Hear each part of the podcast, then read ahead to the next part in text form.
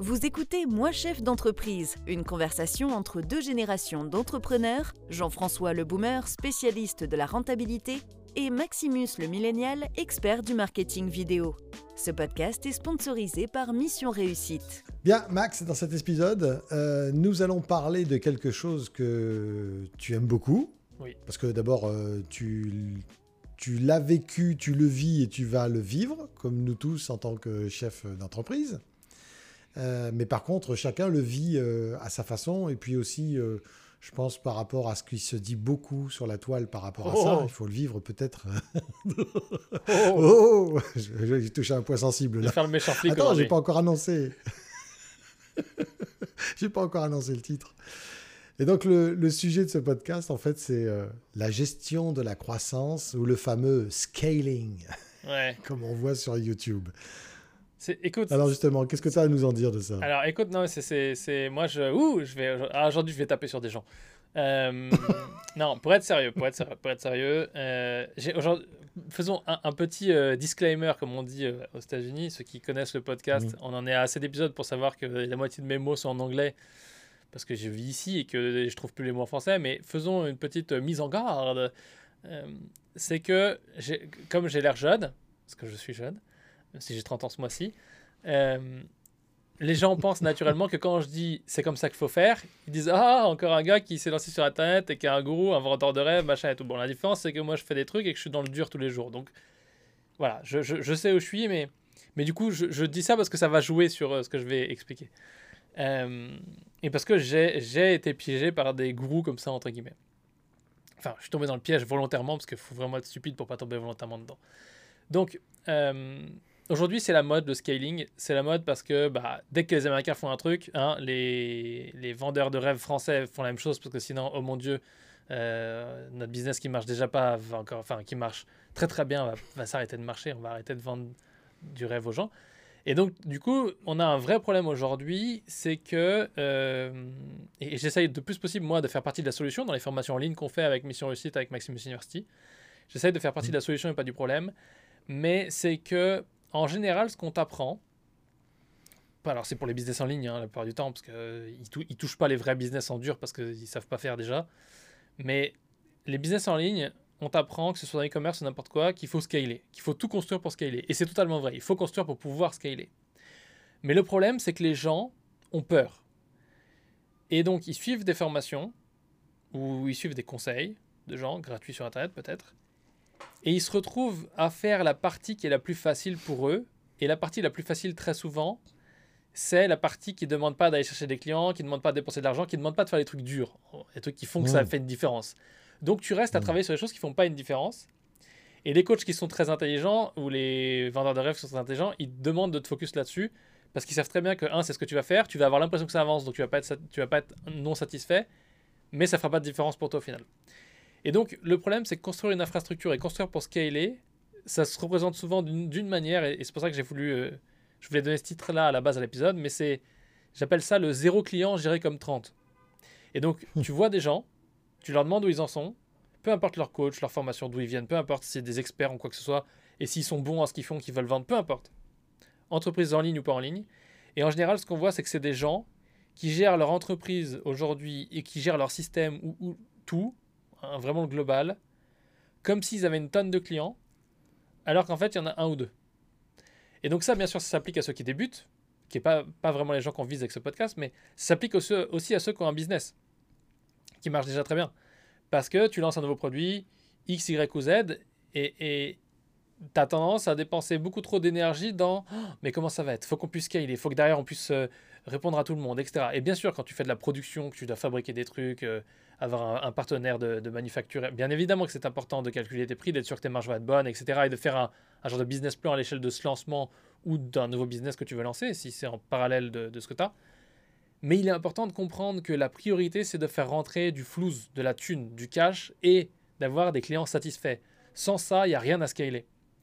Et donc, aujourd'hui, c'est un petit peu le, sujet que je veux traiter, c'est arrêtons de construire des systèmes qui sont tous plus complexes les uns que les autres, quand l'idée de base, n'est pas validée par un échange d'argent, puisque croire que construire un business, c'est construire des systèmes, c'est avoir raison, mais c'est avoir tort si on n'a pas d'abord euh, validé qu'il y a un échange de valeur possible à un tarif plus élevé que ce que ça nous coûte de le faire. Ouais, je suis complètement d'accord avec ce que tu dis. Euh, moi, une expression me venait pendant que tu, tu détaillais cela, c'était euh, vraiment essayer de, de tuer euh, une mouche avec un marteau, voire même une massue. C'est Ouais. exactement ça. Et, Moi, je dirais avec une piscine, Mais c'est un... ah oui, carrément. Mais en fait, euh, ça peut s'expliquer aussi par, euh, en dehors de la pression, effectivement, et des offres euh, parfois, parfois de vendeurs, parce qu'il y a aussi des offres qui sont très très bien. Tout à fait. Certains, Je qui crache pas sur des, tout le monde, Des juste la offres moitié. de... des offres de vendeurs de rêve. C'est un, en fait, c'est un biais un peu vache parce que c'est, comme tu le dis très très bien, c'est la meilleure façon de répondre à une angoisse en apportant une réponse qui n'est pas la bonne question. Je m'explique. Mhm. La personne qui, comme tu dis, euh, veut mettre en place un système pour développer son entreprise, mais qui n'a pas encore de clients, mais qui se focus sur ça, en fait, elle se focus pas sur l'opérationnel qui va faire entrer le cash, comme tu dis, mais elle se focus sur la technique pour gérer des futurs problèmes. Or, c'est complètement fou. Mhm. Et c'est là où souvent les gens tombent dedans en disant Ouais, il faut apprendre à scaler. Non, non, euh, prends déjà à, à apprendre à faire grandir ton entreprise, à la développer, à lui faire rentrer du cash, à gagner du fric, et après tu vas commencer. De toute façon, euh, euh, scaler l'entreprise, j'allais dire, c'est presque la partie la plus simple. Je m'explique. C'est la plus dangereuse aussi parce que tu peux mourir d'un scaling trop fast. hein, mais... Et on répète d'ailleurs pour, ceux qui sont Complètement. pas anglo... en- pour ceux qui sont anglophones, scaling veut dire faire de la croissance ou croître. Mais ce serait vachement Voilà, moins pratique dans les phrases de dire croître. c'est ça. Bon, on peut le dire. hein. Mais, ouais, non, mais euh, ça c'est juste comme ça, comme ça ceux qui sont vraiment dictionnaires français à fond, les réacs et tout, comme ça on là ils viennent de partir. J'ai j'ai connu euh, les deux. Euh, j'ai connu la croissance très rapide. Ouais. Et j'ai connu ce qu'on appelle la décroissance. Et bien, dans les deux cas de figure, celle qui a toujours été le plus facile à gérer, ça a été la croissance. hein. Hmm. Donc, ne vous prenez pas la tête à savoir comment vous allez réussir à scaler votre entreprise. Dites-vous, le plus dur, c'est déjà de trouver des clients et faire rentrer du pognon, comme dit Max. Mhm. Et ça, c'est clair et net et précis. Parce que euh, ensuite, quand l'argent est là, c'est étonnant, mais les solutions arrivent beaucoup plus facilement. Tout à fait. Tout à fait. Après, c'est vrai que je, je mets un bémol là-dessus parce que moi, je passe beaucoup de temps à construire des systèmes. Encore une fois, c'est stratégique. Euh, et donc, effectivement, je, vais donner un, un- un- deux, deux, trois exemples après pour que les gens comprennent bien, parce que ça ne veut pas dire qu'il ne faut pas construire un business en ayant des systèmes de banque. euh, voilà. euh, mais il ne faut pas être en train d'attendre le client en pensant que les systèmes qu'on construit vont amener le client. Il faut bien être conscient de traiter le problème à 360 et que la priorité d'un business, c'est de faire rentrer de l'argent, le flouze, la thune, le cash. Il faut faire rentrer parce que si l'argent ne rentre pas, les systèmes qu'on a créés ne vont servir à rien. Maintenant, il est important d'avoir une très très bonne, un très très bon timing dans le développement des systèmes et la rentrée d'argent, de façon à ce que si croissance il doit y avoir, ou en tout cas support du client, euh, même si c'est que des petits projets ou c'est le début ou autre, il faut être sûr qu'on va pouvoir satisfaire les clients qu'on a, parce qu'il ne faut pas non plus que l'absence de système crée un problème. Et, et j'aurai un exemple là-dessus, euh, c'est sur ce dont on parlait des comptables euh, et de... euh, on, verra après, mais d'abord je vais juste donner un exemple sur le, sujet du jour, euh, et donc sur spécifiquement les gens qui construisent un business. Dans les débutants, ce que je vois beaucoup, c'est des gens qui, demandent quel euh, système de- d'email marketing, donc MailChimp, Drip, euh, de l'autorépondeur, quoi. Ils veulent savoir lequel est le plus important. En général, tu leur dis combien tu as de clients aujourd'hui? Zéro. Donc pourquoi tu as besoin d'un autorépondeur? Pas pour qu'il s'abonne à ma liste. Oui, très bien. Donc tu prends n'importe lequel, déjà s'abonne à ta liste. Mais tant que tu n'as pas de clients, tant que Mm. ton produit n'est pas prouvé, tant, tant qu'il n'y a pas de traction, comme on dirait, tu fais tout à la main. Tu fais pas à la main. Ah, mais c'est plus dur, c'est plus de travail. Oui, mais c'est comme ça que tu es proche des gens, c'est comme ça que tu sais. Euh, tu ne peux pas gérer, aujourd'hui je le vois, c'est- ça, ça me rend fou. Tu ne peux pas gérer un business où tu as 30 clients comme un business où tu en as 300. Parce que tu, si tu as 30 clients ou si tu en as moins, ou si c'est un nouveau produit, encore une fois, et un nouveau service, euh, ce qui est le cas dans une entreprise qui est déjà établie, tu peux développer quelque chose de nouveau. Il est important d'être justement d'avoir la main sur le pouls de ce nouveau truc-là, de savoir qu'est-ce que les gens pensent à tout moment, comment on peut faire mieux, qu'est-ce qui. Et si tu prends de la distance en mettant des systèmes entre toi et, les clients, tu brises ce cercle d'amélioration. Euh, donc, à moins que ce soit vraiment, en faisant un calcul rapide, une perte de temps énorme de pas automatiser ou de pas systémiser, entre guillemets, et c'est bien la première fois où je vous dirais de pas mettre des process en place, euh, effectivement, au début, il est intéressant d'avoir une relation d'humain à humain, d'être à taille humaine, comme on dit, et de faire en sorte d'être le plus proche possible de l'action, que ce soit encore un nouveau business ou un, ou un, nouveau projet dans un business existant, de façon à être sûr qu'on a bien, qu'on va bien développer les choses dans le bon sens. Parce que ça serait bien con de développer un outil qui va pas dans la direction dans laquelle euh, c'est la plus rentable et la plus propice pour le projet en question. C'est clair. C'est clair. Non, mais je suis entièrement d'accord sur ce que tu dis. Ça ne veut pas dire qu'il ne faut pas développer des outils pour, euh, pour se développer. Là, je faisais plus allusion à, une société de service euh, qui n'avait pas forcément besoin de, de bâtir des process compliqués, mais plus de répondre euh, aux besoins de, de, de, des clients, soit en petite production, soit en apportant des services. Mhm. Il n'y a pas forcément, forcément besoin de tout processer au début, même si pour certains métiers c'est important et préférable mais au tout début. C'est en cela que je disais ça, que la croissance est plus facile à gérer que la décroissance. Tout à fait. Oui, parce que surtout la décroissance, c'est Et, c'est vrai qu'il ne faut pas se laisser euh, perdre par ce genre de choses. Donc ça, c'est... Et je reviens juste sur l'exemple du comptable. Euh, on est, on est d'accord, hein, je, juste, un, juste une précision. Je reviens juste sur l'exemple du comptable, où effectivement, euh, et c'est, c'est toi qui m'a fait remarquer ça, parce que j'avais, on va pas dire un biais cognitif, mais j'avais une... Je pensais à l'envers où euh, je hmm. disais justement que c'était ridicule que mon comptable il me fasse remplir chaque mois un, fichier Excel que je dois remplir, exporter en PDF ou en Excel, le, nommer, lui envoyer par mail, etc. Que c'était plus de travail pour lui et plus de travail pour moi. et c'est là où tu m'as. Et, je, leur disais, putain, mais c'est tellement accessible aujourd'hui avec le no-code ou avec euh, plein de systèmes, tu peux construire ton propre outil. Et quand tu as un cabinet comptable qui a une dizaine d'employés, tu peux même payer quelqu'un pour construire ton propre outil. Euh, et, et, c'est là où tu m'as dit, ouais, mais attends, Max, tu, tu te trompes. Enfin, tu il faut que tu le vois de leur point de vue à eux. Pour eux, c'est pas un problème. Pour eux, c'est pas un pain point. Pour eux, c'est pas une douleur. Et c'est là où effectivement c'est euh, intéressant de savoir ce qui pour vos clients, et donc c'est là où c'est intéressant d'être proche d'eux, parce que du coup vous construisez mmh. vos systèmes en fonction d'améliorer l'expérience client et donc de garder les clients que vous avez. Et donc pas besoin de construire des tonnes de démarchage, marketing, etc., etc., etc., qui est la mode et que tout le monde veut vous vendre parce que tout le monde est inquiété par ça. Euh, mais la réalité c'est qu'il vaut mieux se focus sur faire un truc de qualité et améliorer l'expérience client. Et donc, dans ce cas-là, euh, un comptable qui me dit euh, Moi, j'ai du mal à trouver des clients, je lui dirais Ok, est-ce que tu as des systèmes en place pour rendre la vie de tes clients facile? Et je dis ça parce qu'en plus de la discussion de l'autre jour, je parlais avec ma mère ce matin, qui honnêtement pourrait ne pas avoir de comptable, ça changerait pas grand-chose, mis à part qu'il faut faire la compta, quoi. Parce que c'est pareil, elle doit envoyer, plus tu as d'employés, plus tu dois envoyer de fiches, de machin, alors mmh. qu'il pourrait avoir des petits questionnaires en ligne simples qui t'envoient un rappel chaque mois, etc., avec un lien. Enfin, ça pourrait être tellement plus friendly. Euh, mais non. Donc, construire des systèmes avant d'avoir les clients qui vont les utiliser, c'est dommage parce que tu construis pas forcément le bon système et tu te focuses sur construire des choses qui n'apportent pas de valeur directe à l'entreprise et qui pourraient être construites dans six mois une fois que tu auras une base de chiffre d'affaires et que tu seras aussi, si tu démarres, sorti de la sécurité ou de l'absence de sécurité financière. Et on aura soulevé enlevé la pression financière. Ça, ça, fait sens, ça, pour toi? Oui, oui, tout à fait, ça fait sens, d'autant que je vois très très bien de, de quel exemple euh, tu parles. Et, c'est exactement ça. Euh, moi, j'aimerais aussi aborder un point sur la gestion de la croissance. Euh, là, on parle beaucoup de tout ce qui est en amont. Euh, quand on dit la gestion du plafond de verre aussi, c'est-à-dire que gérer une croissance, oh mon Dieu, j'arrive pas à déplacer tant, de chiffres d'affaires parce que ceci, parce que cela. Alors là, moi, je vais aller un petit peu à l'encontre de, de peut-être de ce que tu ressens toi ou de ce que tu as déjà entendu parler toi. Euh, moi, franchement, j'arrive pas à comprendre cette histoire de plafond de verre. Donc, je suis peut-être un, vieux schnock. Mais, euh, mais à titre perso, euh, me dire je suis bloqué parce que je vais dépasser, j'arrive pas à dépasser 100 000 euros.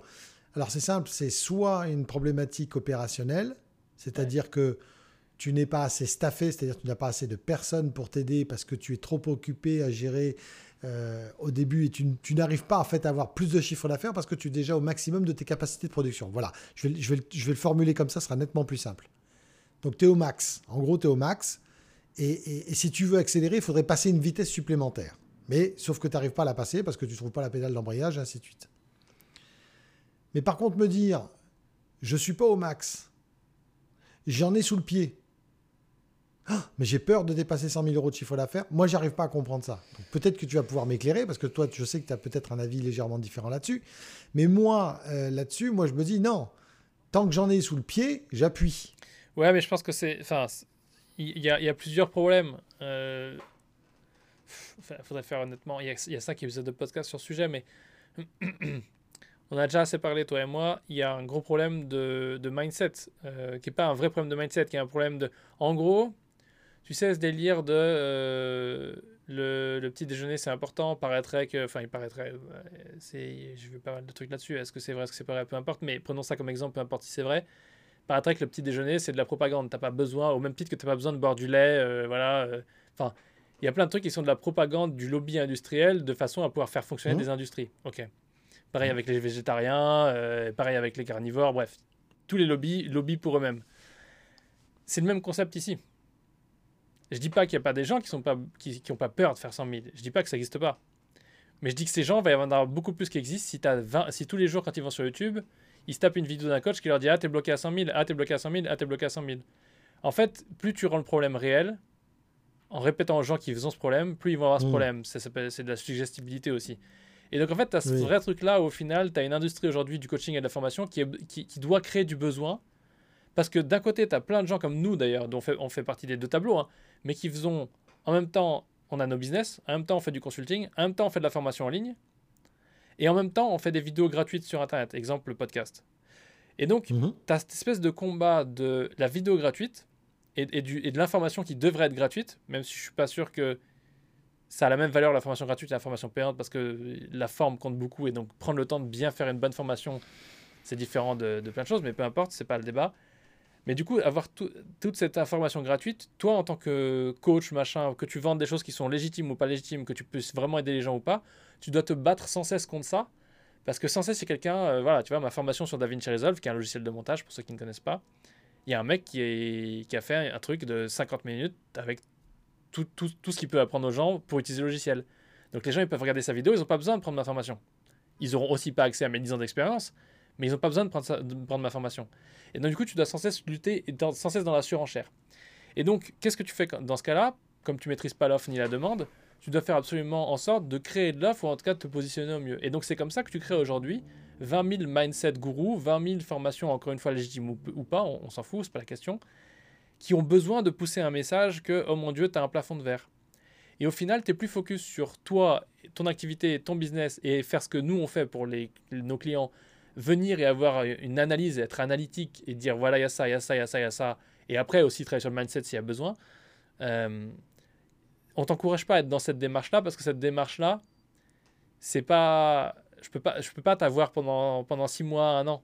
En gros, tant que je fais en sorte que tu ailles assez mal, mais pas trop bien non plus, mmh. tu restes avec moi. Tu vois, c'est la nouvelle secte, entre guillemets. Hein. C'est très, très emprunté au mouvement sectaire ce que tu viens de me faire penser, ça me fait penser à un truc très très vieux. Je pense que les gens connaissent, c'est Dr. Knock. Euh, moi, j'étais pas né, je pense. C'est vrai. Bah, tu connais cette histoire? Non. non? Ah mince Je pensais que tu connaissais. c'est Storytime avec Jean-François, on, on, reprendra le podcast. non, non, mais c'est fantastique. C'est le, principe, c'est un docteur, enfin, c'est quelqu'un qui se dit docteur, qui arrive mhm. dans, un, dans une petite ville et qui décrète que tout le monde est malade de quelque chose. Mhm. Et pourquoi? Parce que c'est sa, c'est sa façon à lui de se générer une clientèle, une première clientèle, et surtout de la fidéliser. Mhm. Donc, euh, il, c'est vrai que c'est une vieille pièce, je suis en train de penser à ça, ça s'appelle Dr. Cook. Euh, je l'ai étudié en livre aussi à l'école, mais c'est vrai que, bon, voilà.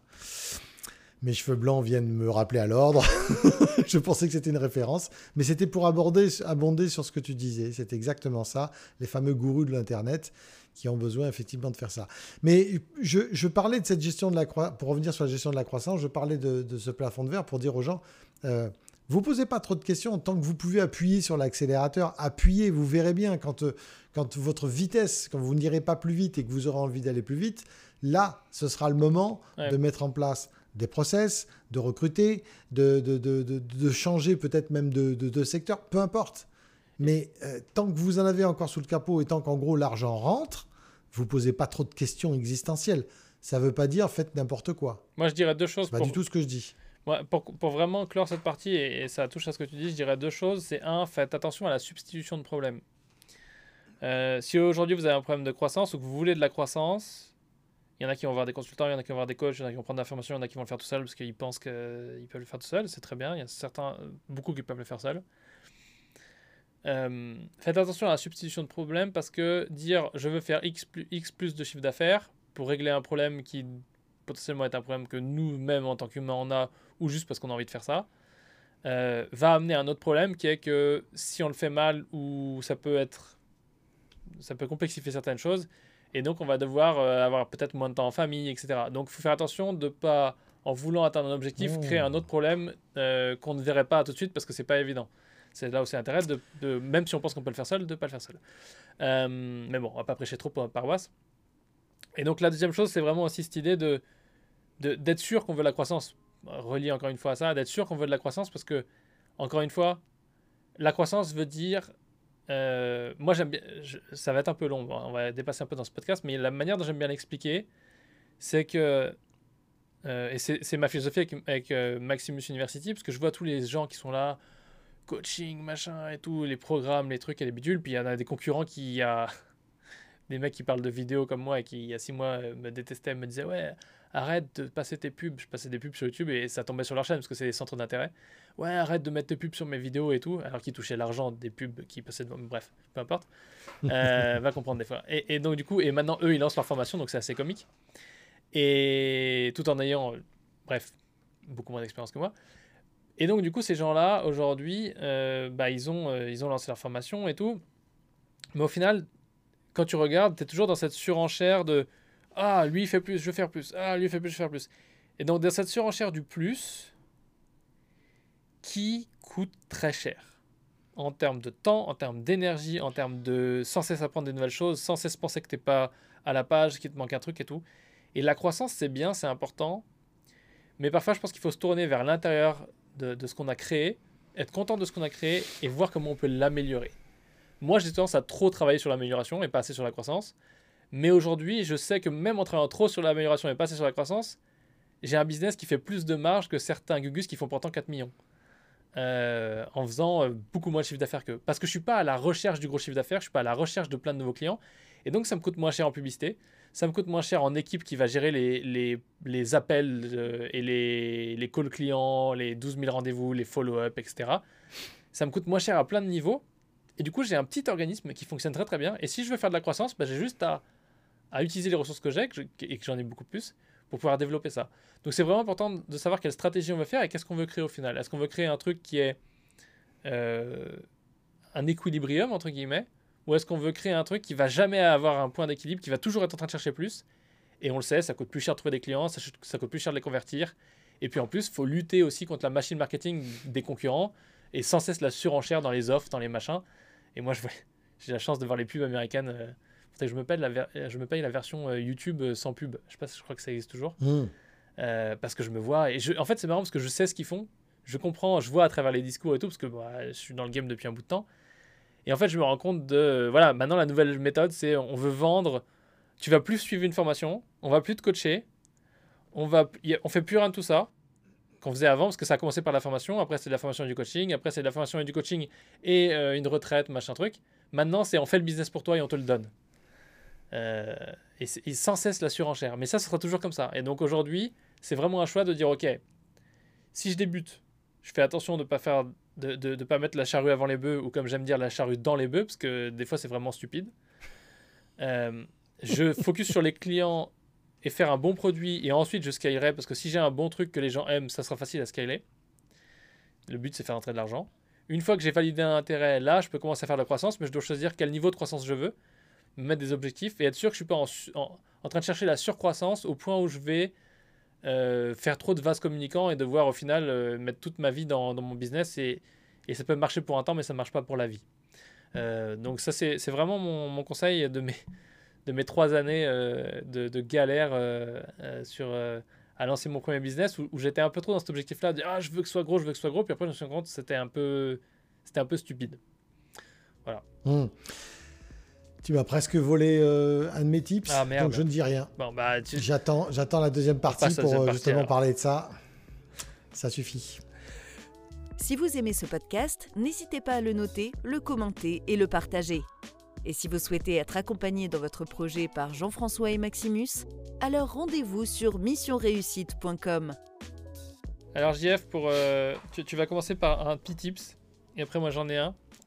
Quel, est ton premier tips que, pour, euh, pour ces gens-là qui, est, qui euh, mettrait peut-être, aurait tendance à mettre la charrue dans les bœufs, la charrue avant les bœufs, ou oublier les bœufs et prendre que la charrue, et du coup, bah.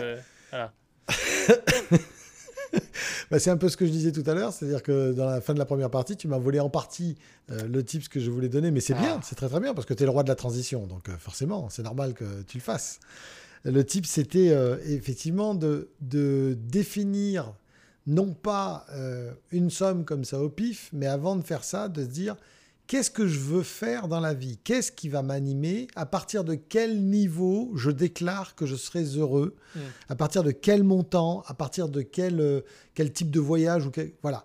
En fait, c'est ça. Euh, au-delà d'avoir des objectifs euh, bien particuliers, c'est à quoi correspondent ces objectifs dans votre état d'esprit à vous dans votre perception. Parce qu'il y a des gens qui vont être très contents avec 2000 euros de revenus par mois mhm. et ils vont être super heureux, les frugalistes, les minimalistes, ce genre de personnes. Et puis il y en a d'autres qui vont dire, ben non, moi, si j'ai pas, euh, moi je considère que je réussis ma vie à partir de 10 000 euros, d'autres ça va être 50 000, d'autres 100 000, très bien. Mhm. Alors voilà, donne-toi ça déjà comme objectif et ça va permettre de bien gérer ta croissance. Mais ça, il faut toujours le raccrocher à quelque chose qui est vraiment au fond de toi et pas parce que, comme tu dis souvent, euh, parce que c'est la mode, c'est les tendances, c'est YouTuber, c'est. Que tout le monde veut devenir millionnaire. Non, non c'est marrant, on en parlait la dernière fois d'ailleurs, que ce soit en rachat d'entreprise ou quand tu demandes aux gens de fixer leurs objectifs, ils veulent tous faire des millions. Et c'est bien de faire des millions, mais il y a une chose qu'ils apprennent pas avec, quand on dit jamais, c'est more money, more problem. C'est. Euh, parce qu'après, il faut le stocker, il y en a qui essayent de le cacher, enfin bref. Mais c'est. Non, c'est une chose importante. Là où je viendrais préciser, parce que moi, c'est une, découverte un peu pour moi, j'ai compris de la manière dont fonctionne mon cerveau que j'avais intérêt à, à, penser les choses différemment. Et en gros, donc j'ai l'un de mes business en ligne, donc euh, Maximus University, que tu connais, qui est destiné aux vidéastes, etc. Et je sais que je me suis rendu compte que la quantité de gens qui allaient potentiellement être intéressés par un produit, qui allaient avoir les moyens de se les payer, etc., etc., chaque année, était limitée. Et donc, c'était un business que j'avais intérêt à, à penser intelligemment parce que c'était pas un business où je voulais et où j'allais aussi où je pouvais ou en tout cas pas dans je pouvais mais pas dans des dans la mesure que je veux euh, avoir une croissance de malade. Et donc que j'ai meilleur compte de fixer un objectif minimum et maximum chaque année de ce que je veux gagner. Et, euh, et puis c'est un peu mon business passion. Je le fais parce que ça me fait kiffer de faire ça etc hmm. euh, et, et, donc du coup c'est vraiment cette idée de dire comment tu veux, si tu veux gagner 10 000 par mois, donc là on revient sur le personnel, si tu veux gagner 10 000 par mois par exemple, ou 2 euh, 000 par mois ou peu importe, comment tu veux les gagner? Parce que tu peux aussi très bien créer un petit business qui va bien, avoir un CDI à temps partiel, euh, qui te permet d'avoir de la crédibilité au niveau de la banque par exemple, et euh, faire des emprunts, enfin faire du, de l'immobilier locatif par exemple.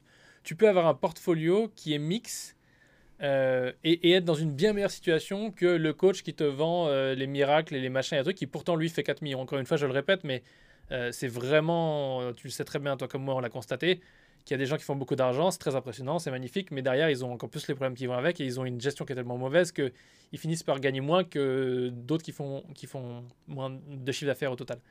Donc il est vraiment mmh. intéressant de voir comment vont être organisés vos revenus, non pas uniquement pour répondre à vos besoins et vos envies, parce que peut-être qu'on n'est pas passionné de, de, diriger un business, mais on a peut-être envie d'avoir un, un, side gig, comme on dit, un side hustle, comme on dit aux États-Unis, et de, je sais pas, moi, euh, vendre des cartes Pokémon, j'en sais rien, qui rapportera 15 euh, 000 balles par an, par exemple, euh, après taxe, et avoir à côté un CDI qui permet de, voilà, ça, puis après des rentes immobilières, qui permet peut-être de, de, jongler sur différentes choses, mais qui permet aussi une chose, et là je vais peut-être un peu te couper l'herbe sous le pied, mais qui permet aussi de euh, dérisquer son portfolio et donc d'être sûr que nos différentes sources de revenus, parce que ça les gourous ils adorent dire ça, ouais vous devez avoir différentes sources de revenus parce que si vous en avez qu'une et qu'elle s'arrête, vous avez tout perdu. Et c'est vrai, euh, donc des fois les gourous ont raison, mais ça permet aussi de différencier ces sources de revenus et donc de pouvoir se donner, moi c'est un, truc que j'adore, se pouvoir se donner du choix. Parce que si on a une entreprise et qu'on on met tout sur cette entreprise, demain vous êtes obligé, je fais des guillemets pour ceux qui écoutent le podcast, vous êtes mmh. obligé d'accepter tous les clients, d'accepter tout, parce que c'est ça ou rien. Et donc moi, je suis fan de se donner du choix, et je pense que si on, re, on relink à notre sujet de début, de penser les choses et d'avoir des objectifs qui sont réalistes et qui correspondent à nous et pas aux gourous et aux, aux, mannequins d'Instagram, ça permet d'être sûr qu'on fait les choses qui sont bonnes pour nous et qu'on pourra supporter mieux. Et ils disent toujours, euh, sois passionné, tu travailleras jamais de ta vie.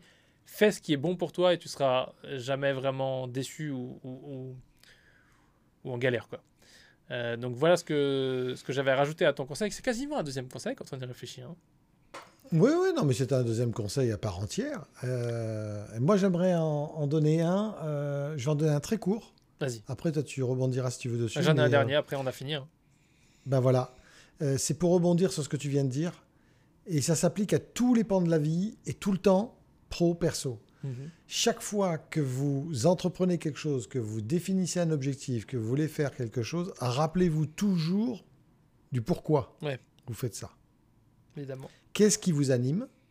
Pourquoi vous voulez atteindre ce, ce- cette target? Pourquoi vous voulez faire un million?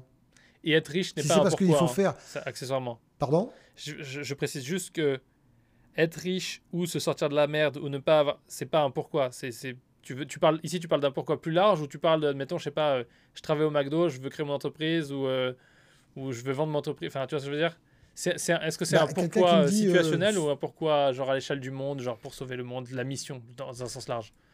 Non, alors moi, je suis, tu me connais, Ok, on je suis pas dans le pragmatique, Ok, d'accord. donc euh, ouais, voilà, non, non, dès que ça part dans les missions mondiales, moi, je suis beaucoup trop petit pour ce genre de. Ok, de donc on n'est plan. pas en mode UNICEF, on Euh, est plus en mode euh, quel, quel- quel est le, le driver, quelle est le- la force intérieure qui, qui, va, qui Oui. nous pousse. Ok. Oui, pour faire une plage, il faut, il faut des grains de sable. On est d'abord, avant tout, chacun un propre grain de sable. Donc, euh, avant de savoir pourquoi on veut faire des choses dans l'univers, rappelons-nous notre propre pourquoi par rapport à soi, et ensuite par rapport à notre, nos, nos autres petits grains de sable imminents, avant d'aller chercher l'autre euh, Ouais. du bout de la, la, la- la plage. Voilà. Je voulais faire une petite parenthèse philosophique, je te laisse euh, terminer là-dessus. Ouais, parce que moi j'ai dit ça à Elon Musk, euh, tu ferais vraiment t'occuper de- des grains de sable sur la plage plutôt que de Mars, et il m'a dit, euh, bon, je peux pas répéter ce qu'il m'a dit, mais c'était pas, il était pas d'accord. C'était pas friendly. Voilà, c'était pas, pas friendly. Non, non, mais c'est, ce que tu dis, c'est important, c'est de se dé... désensibiliser de, de la propagande euh, beaucoup trop similaire et récurrente. Euh, et, et qui malheureusement a, a des, a des vrais, a des vrais trucs, enfin des vrais, est structurellement vrai quoi. Et du coup, le dernier truc que moi je voudrais dire, c'est justement de, de faire simple. Faire simple. en Mm. fait, ce conseil pourrait s'arrêter là parce que sinon, c'est, aller à l'inverse Bah de oui. ce conseil. Non, mais voilà, faites simple. Multipliez pas les, les trucs, les bidules. Juste à titre informatif, dans Maximus University l'année dernière, je, alors je donne un exemple concret d'un, de mes business, comme ça c'est, concret. L'année dernière, j'avais un site WordPress, j'avais une trentaine de plugins dessus pour un montant de 1500 balles par an. Donc juste la ma- maintenir le site en marche, tous les plugins à jour, etc. C'était non seulement du travail, mais c'était 1500 balles par an. Et j'arrivais pas à atteindre exactement ce que je voulais comme fonction. Euh, j'avais un autorépondeur, j'avais un logiciel de facturation. C'était un quantité de trucs de ouf. Donc quand j'avais ma feuille avec toutes mes charges, il y avait beaucoup de charges. Cette année, j'ai deux lignes. J'ai un autorépondeur pour gérer les mails, les notifications pour les clients quand ils ont acheté leur truc ou quoi, ou quand il y a une nouvelle leçon qui arrive, etc., un coaching, un replay, bref.